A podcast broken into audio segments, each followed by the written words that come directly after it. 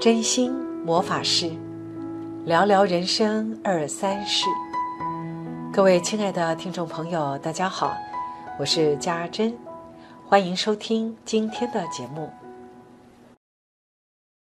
到了我们第五集《真心魔法师》的节目了，我觉得很佩服我自己啊，说做就要做到。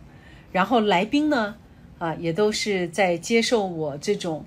啊，突如其来的磨练，好说上场就要上场，呃，那我们今天的这个节目里的特别来宾豆妈，好，各位，假如有听我的第四集，豆妈也有上我的节目啊，那我很喜欢豆妈这个名字，啊，因为她真的是一个，我觉得啦，我好久没有碰过这样年轻的妈妈在我的身边，而且。啊，一直都很认真的在学习赛斯心法啊，学习身心灵的观念。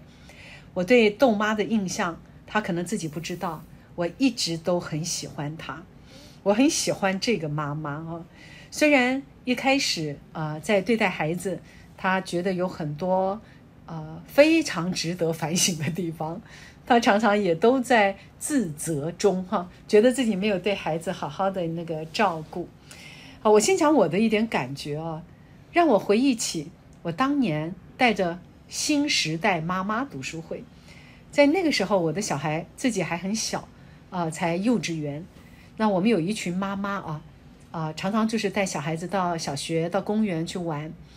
啊，因为啊，常常带两个小萝卜头啊，烦死了，每天跟前跟后都没有自由，所以我们最喜欢把他带到有其他小朋友的地方，然后妈妈们可以在旁边哈，这个斜磨牙啊，吃东西，然后这个骂老公啊，骂公婆啦，啊，讲一些有的没有的，你可以笑出来，笑出来的声音也可以录进来。啊，有一天我终于觉得说，老是骂来骂去的，实在很无聊，骂完了没有话题了。后来我就说，那我们就来读书好了，啊，那个时候我已经接触到啊赛斯的书了，也很喜欢看心灵方面的书，所以呢，我那个时候就很坚持啊，我们就开始来探讨身心灵这样的一个观念。那这个读书会啊，也是很很有趣啊，因为我们在一个妈妈的家里面，她家比较大，我们都带着小孩，那时候我的老二还没有上学。那老大在幼稚园，有的时候呢，他也会参加。我们通常都是妈妈们哈，在那里一边聊天呢，一边有有一搭没一搭的在看书。看书是其次，好吗？大家聊天有个伴啊，是最主要的一个节目。那小朋友在旁边啊，吵架打架啊，非必要啊，那我们是不管的啊，随便他们啊。那直到有人啊，这个哭闹了，我们就过去把他安抚一下，然后我们再继续来。这个讨论哈，没想到这样的一个新时代妈妈读书会，一转眼啊，后来就成立了基金会，然后一直到现在。所以现在每个礼拜二早上，我在带的这个赛斯书的一个分享，其实我们真的探本溯源，它就是新时代妈妈读书会的时间，都在礼拜二。为什么选礼拜二呢？因为小孩子下午啊是整天班啊，所以妈妈可以有比较长的时间。那这是我当年在这个呃妈妈读书会里面的一个经过，那个时候真的是啊陪伴我自己走过很多当家庭主妇无聊的时光，而且还蛮无自我价值感。好，那个时候都觉得天哪，我的人生只有带小孩吗？我的人生只有这样吗？所以没想到一转眼啊，这样三快三十年了，就这样过去了。后来我认识豆妈，哇！我突然从她的身上让我回忆好多好多啊，当年在这个新时代妈妈读书会里面的事情。大家哈带着一群萝卜头，也没有经验，一直都在想怎么把孩子哈能够教养成龙成凤。后来我的经验是。很快就放弃了，因为那是一条非常艰辛的道路，要成龙成凤啊，会把父母亲逼疯，好吗？啊，因为你要督促他们的功课，然后你要带他们学才艺啊，然后你还要十八般武艺哈，要样样精通，还要知书达理，应对进退。后来我在想，我自己都没有这个样子，好，我干嘛要寄望我的小孩？后来呢，我的教养的方式就是没有教也没有养啊，因为他们自然会长大，然后常常时间到了就放牧到学校去，到沙坑就把他们丢在那里。好，我现在想过来，哇，我当年的做法还真是不错呢，还真是有道理呢。所以呢，我在听豆妈啊在谈她啊育儿的经验的时候，一开始来其实充满了很多的烦恼。啊，充满了很多的担忧，而且呢，也发生了很多在教养孩子之间的这个过程，很多呃有趣、伤心、纠结的一些情节。我今天很开心啊，邀请他来，因为呢，呃，我也在推啊这个赛斯的心灵魔法学校，我们希望来推广这样的一个生命教育啊，很不一样的一个生命教育。那么。豆妈其实提供了很多我的题材，啊，要让我去想到我们生命教育有多么重要。好，你看我一开场讲了这么多啊，呃，也在缓和我们豆妈的心情。她应该比较不会紧张，可是她刚刚坐在旁边，一直抱着她的包包。我说你放下来会不会轻松一点啊？她说她抱着比较不紧张。好，来请豆妈跟大家打个招呼。嗯，大家好，我是豆妈。那今天要来跟大家分享一些我的人生经验，嗯，那主题就是蛋糕上的草莓。它原来的题目叫做《黑暗中的光》哦，我觉得太文言文了，太这个太美美了。就后来他说，他先生帮他取了一个题目，你要不要跟大家说明一下，你先生为什么要取蛋糕上的草莓啊？嗯，因为我先生就是他是一个很会想主题的人，然后就跟他说，哎，快帮我想个主题。我想我那个我要参加焦珍老师的广播节目，他就想了很久，然后就说那就蛋糕上的草莓吧。我说哈什么？这是什么？他就跟我说，因为我先生是一个不喜欢吃草莓的人，他觉得草莓很酸，然后很涩，不好吃，所以每次看到蛋糕上的草莓，他绝对把草莓给夹掉。但是因为我们全家小孩，包括我都很喜欢吃草莓，所以我们常常会在草莓季买草莓蛋糕回家吃。那他就是说，蛋糕上的草莓，他觉得就是像人生一样，没有吃下去，不知道是酸的还是甜的，所以他就帮我想了这个主题。他觉得就是蛮像我的人生啦。哎，我觉得这好有意思哎，因为一开始哦，你先生并不赞成你来上课，好吗？啊，现在会帮你想节目的题目，而且你刚刚在介绍蛋糕上的草莓，你知道我立即出现的一个想法是。原来你跟孩子都是蛋糕，还有上面鲜奶油，而你先生就是那颗连他自己都不喜欢的草莓。完了，他会不会听这集节目啊？这一集一定要推荐给他听的。好，因为我觉得这个题目很好，我觉得比那个黑暗中有了光啊，更能够更能够符合豆妈的个性。其实他。哦，可能自己没有发现他是喜剧咖呢。他每次讲话，虽然他在哭，我都会哈哈大笑。我觉得我实在没有什么良心哦。哎，你要不要多讲讲为什么？嗯，你刚来上课的时候，我们刚认识的时候啊，我每次都常常看你都在哭。哎，你到底在哭什么？其实因为我是我一开始就是不想要走入婚姻，然后也不想要生小孩的人，就是。我老大是不小心怀孕的嘛，嗯，那怀孕就得结婚，就得步入婚姻，我就这样步入了婚姻，而且我是呃生小我在生小孩的前一刻才跟我先生搬回婆家住的，我就是要撑到最后一刻要生才要回去住，听起来好多是不得不才做的决定哈。对，但是我开始有了小孩，我还是很多的抱怨，就是很多的不开心，很多的抱怨，那我就是想到我的童年，然后我就觉得。不行啊，我因为我常常就是对人生或一些幻想嘛，要一些要一个好的老公啊，体贴我啊，然后我跟小孩相处很融洽啊，就是我们看起来像幸福美满的家庭啊。果真是幻想，就是 你说觉得不可以跟我的，我我我想要打破那个我童年的不好的枷锁，我想要把那个给打破，就是我要做不一样的妈妈，做一个不一样的我。啊，你说过你的童年生活哈，没有体验过快乐啊，也没有感受过家庭的温暖，所以你对于婚姻跟养小孩会感到很害怕啊，很不安。你要不要多谈一下，为什么你的童年会没有体验过快乐？因为我的爸爸就是常年不回家，外遇。嗯那那是我后来长大才知道，我只知道我在家常常没有看到爸爸。嗯然后我的母亲就是情绪就是常常不稳定，所以我一我对童年印象就是我每天回家都会被骂，不知道为什么被骂，任何事情都可以被骂。然后我就是常常会呃下课走路回家，然后停在路边的十字路口，就是想要多在那边站多站一会，因为我知道我等下回家又不知道为什么会被挨骂。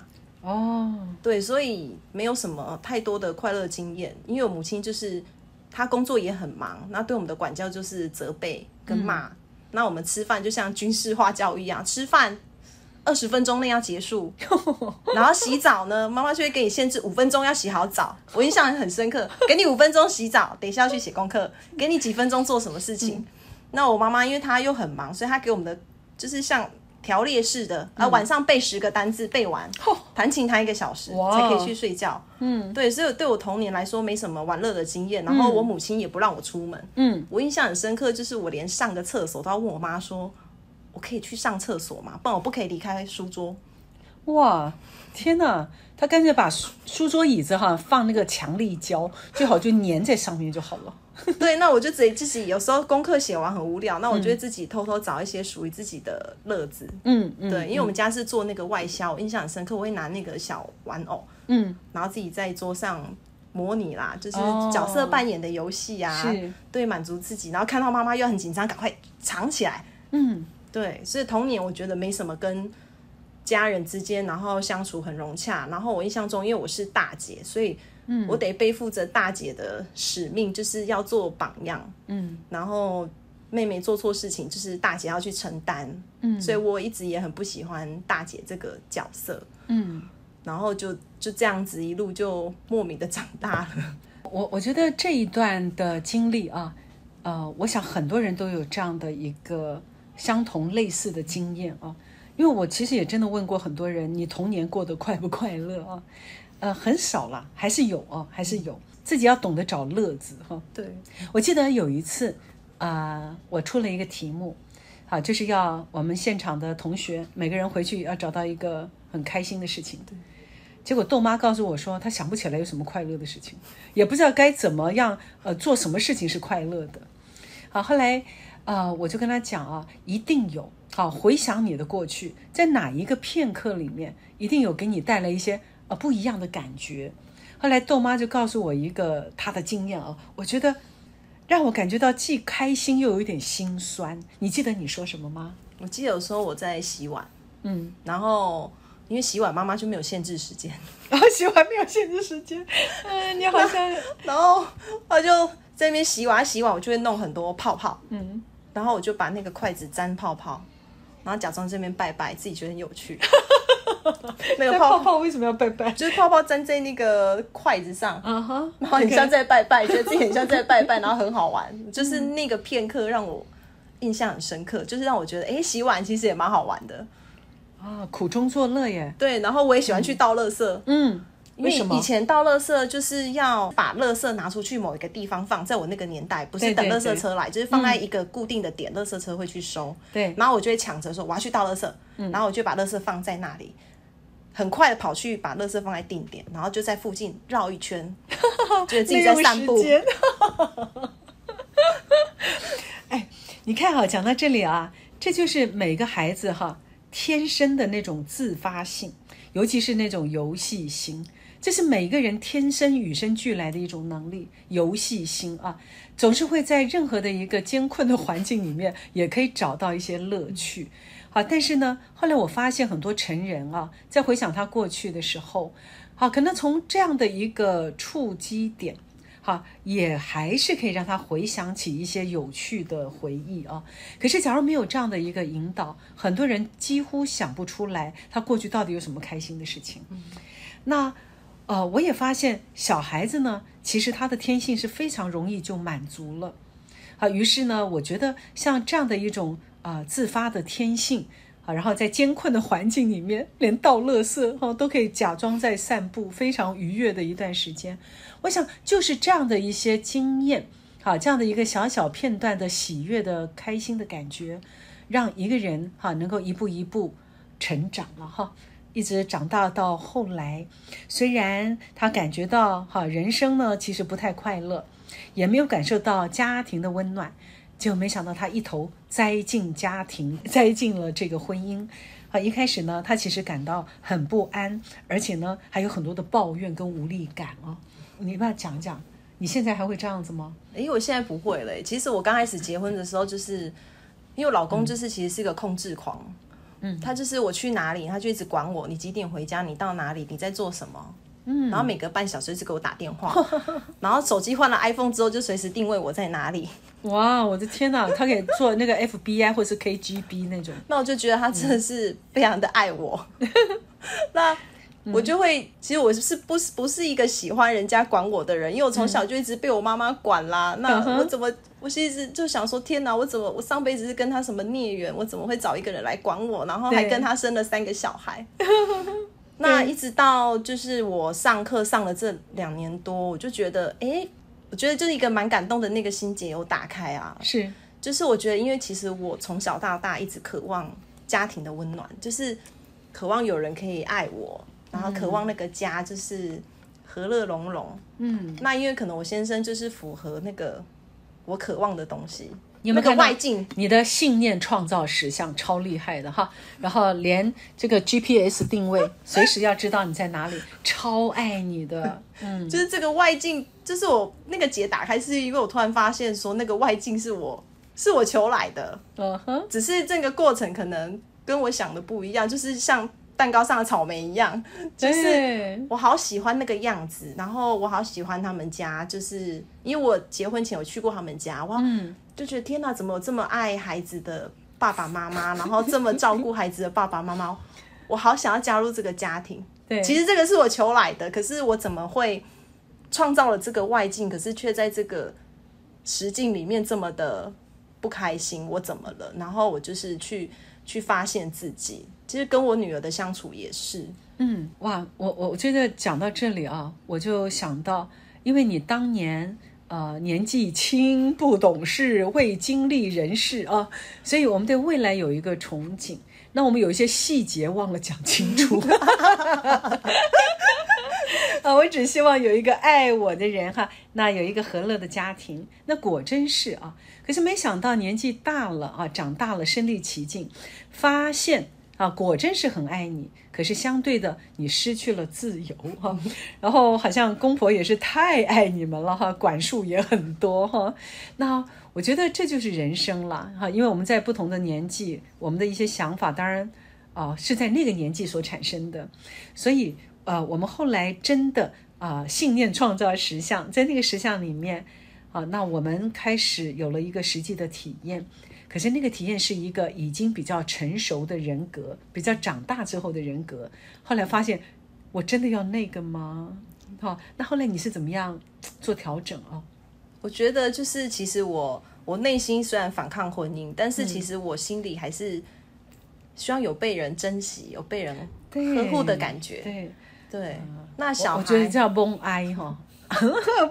那小孩的部分，我觉得是我在上健康之道的某一堂课，嗯，就是有被敲醒，嗯，因为我没有什么童年的生活经验。啊哈，就是应该是说不是我想要的那一种，因为我都会很羡慕同学啊，对，爸妈可以出去玩啊，然后去吃饭啊，然后不管他们做什么事情，当然爸妈会有反对，但是有时候爸妈也会支持他们，嗯，去做他们想做的事情，是。那。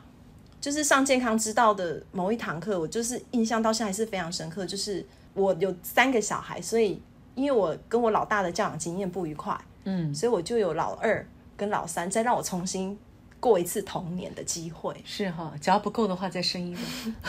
我觉得到老三，我觉得哎，超，因为我就在慢慢体会说，哎，其实我很感谢，就是这个实相，就是让我三个小孩，让我有三次机会过三次童年。嗯，嗯对，因为我真的没有童年的机会，而且我很好笑，我为了要，因为嘉森老师说要跟小孩玩啊，我就不知道怎么玩，然后我就买了一堆什么，嗯，游戏与小孩游戏之类的书。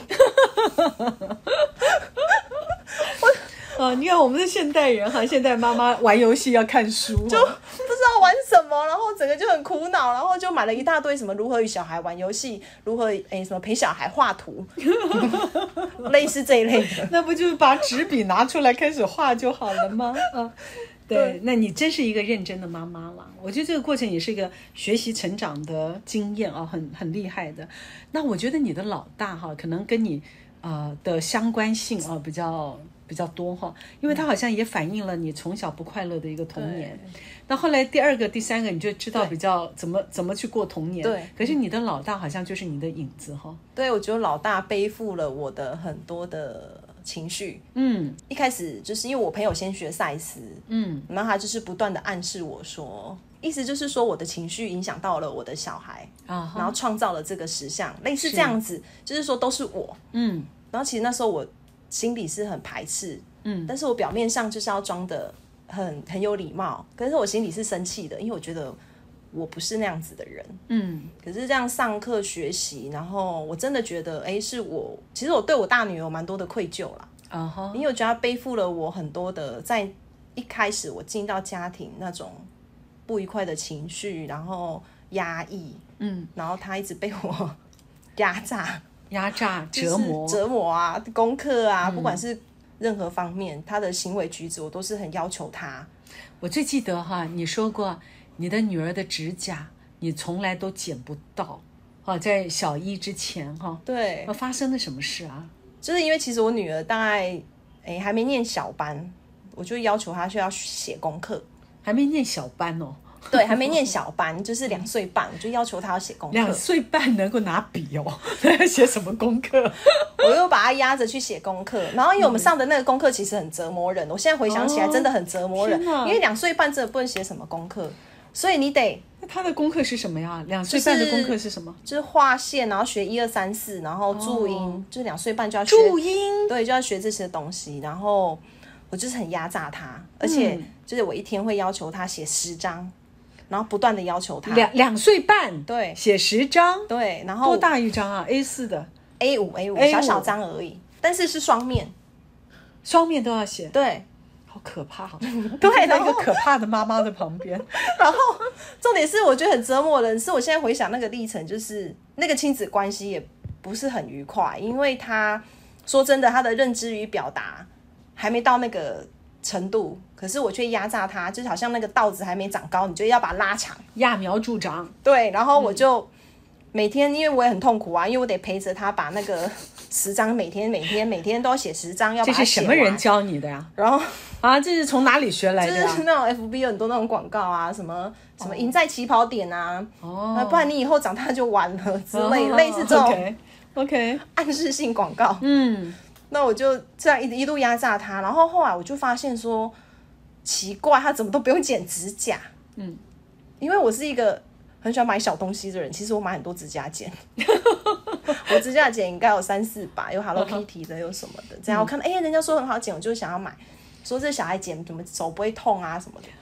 我想说奇怪，我怎么一直没有剪剪过他的指甲？嗯，然后我就打电话问他幼稚园老师说：“哎，老师，你们会帮我们剪指甲吗？”他说不会。我说可是他的指甲就是很，就是几乎看不到。嗯，那我就拜托老师观察他。然后我有一天就在家发大飙，我印象很深刻。我说你的指甲到底去哪里？你的指甲去哪里了？因为一直剪不到。然后他就跟我说，他在吃饭的时候，嗯，趁着老师不注意，把指甲都吃掉了。把指甲都吃掉了，而且是五只手指头。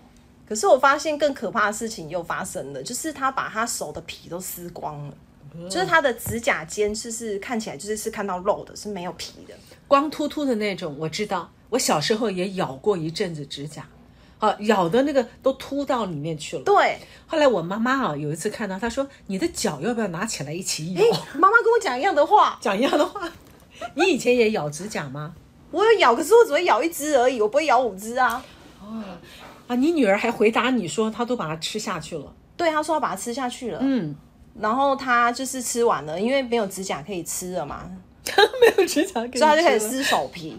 哦，然后其实我那时候就开始觉得不对劲，那个时候是他念中班的时候，啊哈，对，然后我就开始觉得怎么会这样子，然后我就一直没有去探讨心里面的问题。嗯哼。我就一直觉得他是故意在找我麻烦，哦，天哪，然后所以我就常常又对他生气。嗯我就会就是不断的恐吓威胁他，你不要再给我嗯撕手皮，你不要再给我吃指甲，可是还是没有用。嗯然后我就是在他大班的时候，就是觉得自己被逼到了，嗯因为我就是很害怕说，因为其实他上小学我也很焦虑，嗯因为他要去一间大学校，然后我就觉得，因为他会咬指甲跟撕手皮，就是他焦虑。嗯那他这样上国小，我觉得他会更焦虑，因为他是上正统小学，嗯。那他的幼稚园其实很开心的，他们每个礼拜都坐游览车出去玩，嗯。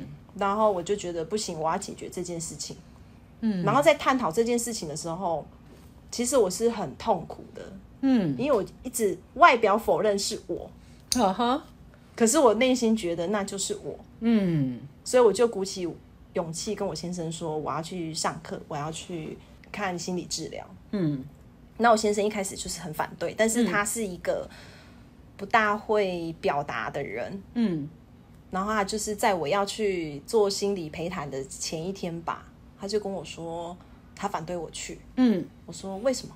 他说因为我觉得你去了，我们就会离婚了。哦。天哪，好险哦！我没有让你们离婚啊，因为他找的是我嘛，对不对？他说这回音他觉得就会不存在。嗯，那我就觉得，哎，为什么？我都那他在讲这个时候就想说，嗯，可是我没有想过这个问题，因为我觉得嗯我去看了，我觉得我们的关系会更好，嗯我不会觉得我们会离婚。然后是因为他觉得我找到自己了，我们我就会离开他吗？这样子，嗯是，对。那当然，这个过程中，就是我终于剪到我女儿的指甲，在小一的时候，对 我最记得他跟我讲到这个故事啊，我心里面很震撼了啊，因为他说他终于捡到他女儿的指甲了。那他的女儿我也见过啊，其实真的跟他很像哎，鬼灵精怪的，也应该是喜剧咖，可是，在那个时候啊，竟然变成悲剧人物。呃，我还记得他跟我讲，小学一年级跟老师吵架，有没有？我觉得这小孩子好有勇气啊，说他的真心话，然后一直说老师不公平，啊，老师真的是不公平啊。那小孩子在表达的时候，老师竟然处罚他，我想，呃，一个小学一年级的孩子，他在这个时候正要学习啊，怎么样啊，什么是正确的啊？可是他被给予了这样的一个示范，你有什么想法这件事情？其实那件事情就是我心里是想支持他的，嗯，但是，但是因为我支持他，他就会跟老师的对立，嗯，更严重。嗯那我也不确定他转学了，嗯那这样情况就不会发生嘛？嗯对，所以我就是花了很多的时间去跟他聊，嗯。他发生什么事情，他的心情。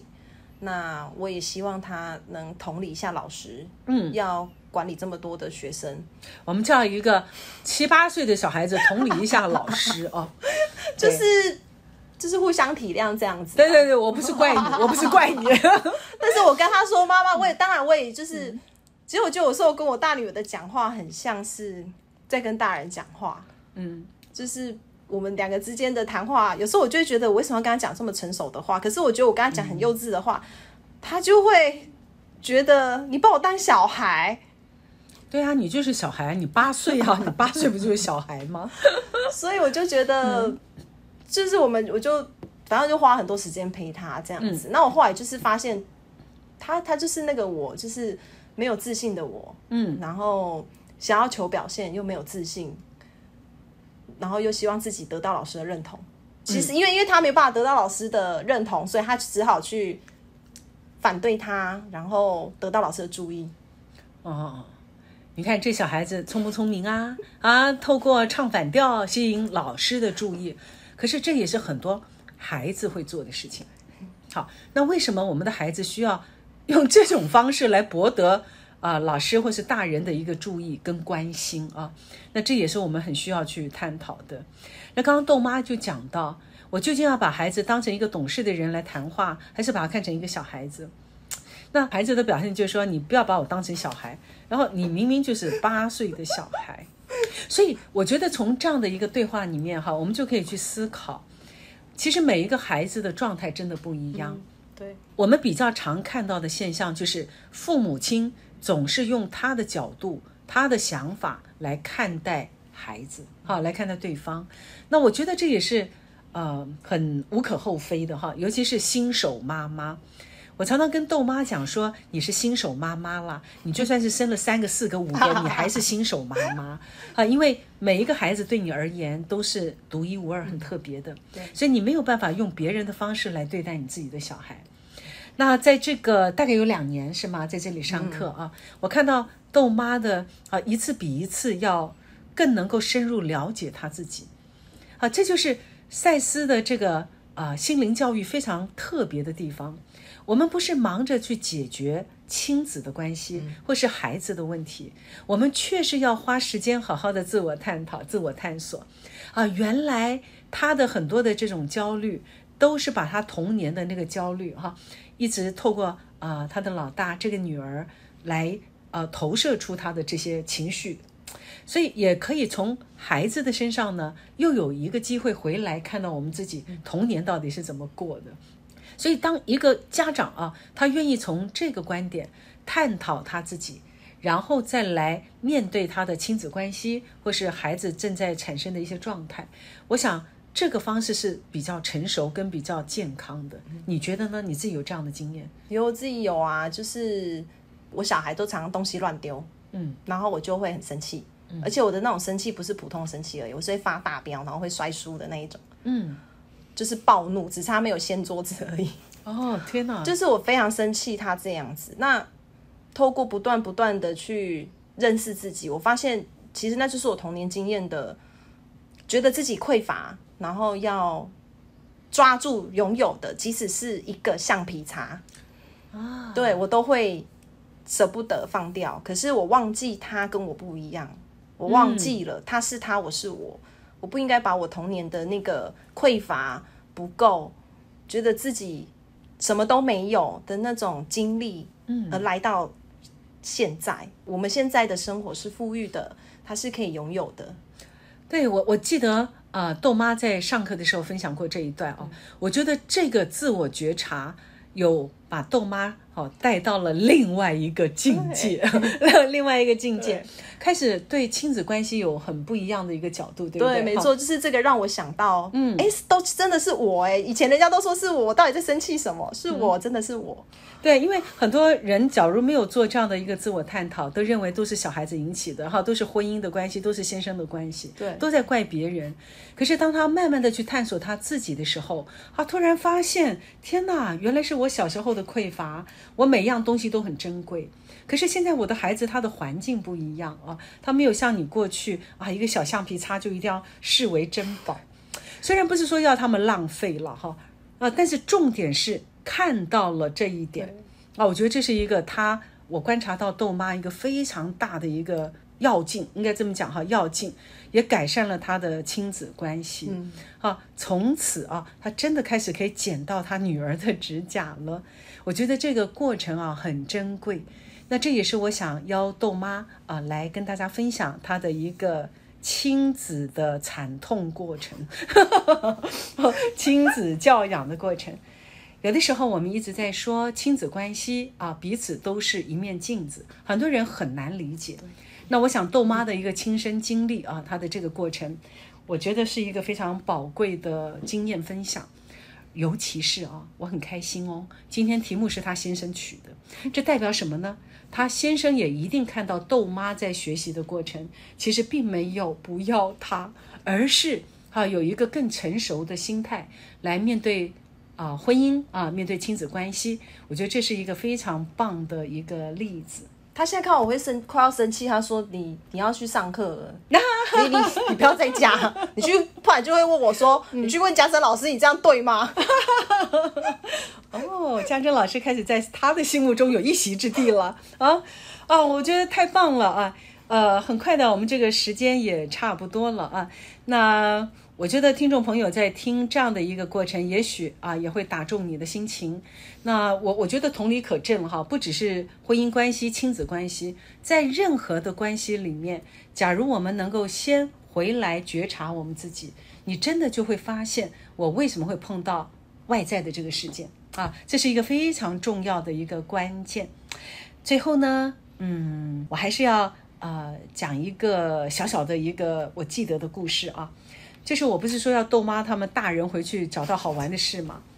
后来豆妈就想到她小时候洗碗的泡泡，结果呢，她真的哦身体力行哦，她就买了很多吹泡泡的那个玩具，她带她三个小孩子到外面去玩，踩在草地上尽情的吹泡泡。在那个时候，爸爸还觉得哎呦好脏啊，会有细菌啊。可是豆妈义无反顾的不管，一定要让他们去踩草地，对不对？后来他女儿回馈了他一句话，说：“妈妈，这是我人生最快乐的一件事。”哦，我觉得这是一个很棒的亲子互动过程。好，希望提供给我们的听众朋友哈来参考。假如你有这样的小孩，或者是你觉得这个节目啊，对你什么样的朋友哈，正在水深火热里面的父母们哈，很适合他们来听。那我想请豆妈最后来跟我们听众朋友再分享一个什么什么什么的。那就自由班考试好啦，好，自由班考试，因为快要考试了。那其实自由班考试也很有趣啦。一开始我们我不想给他考。因为我不想给他压力，因为给他压力我就有压力。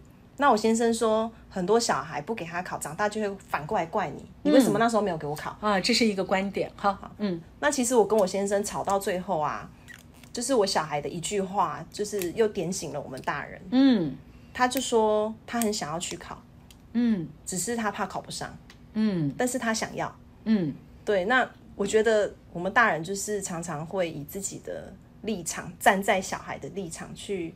替他们说话，嗯，那其实他们有自己想要的东西，我们不要去预设立场说他是怎么想的，嗯，对，因为当他亲口跟我讲这句话的时候，我我其实蛮震撼，我以为他从头到尾都是不想考，然后是他爸爸逼他去，嗯，然后我我就在旁边说服啊，你就不要考啊，你就也不要去啦，对对对，好，我觉得这个例子哈也是我们常见的一个呃现象，那我觉得很重要的一个重点就是。其实每一件事情哈，不是说去找到怎么做是对的，怎么做是好的，因为要因人而异，每个孩子都不一样。那最重要的是我怎么看这件事情，那不见得是孩子的问题，是大人们的心态怎么看这件事情。资优班三个字就已经有问题了，好吗？啊，这个亲子的关系谈不完。我在这里做个广告哦，我们开始有赛斯魔法老师的培训。那我的目的就是希望我们的大人能够越来越有这样的一个啊，从觉察中来探索亲子关系的这个概念。我想它是很重要的。那今天的节目很快就到了尾声喽，那我们跟大家说一句什么？好，下次见喽，大家拜拜。啊，谢谢豆妈，谢谢我们今天听众朋友来听我们的节目啊，谢谢大家，我们下次见喽。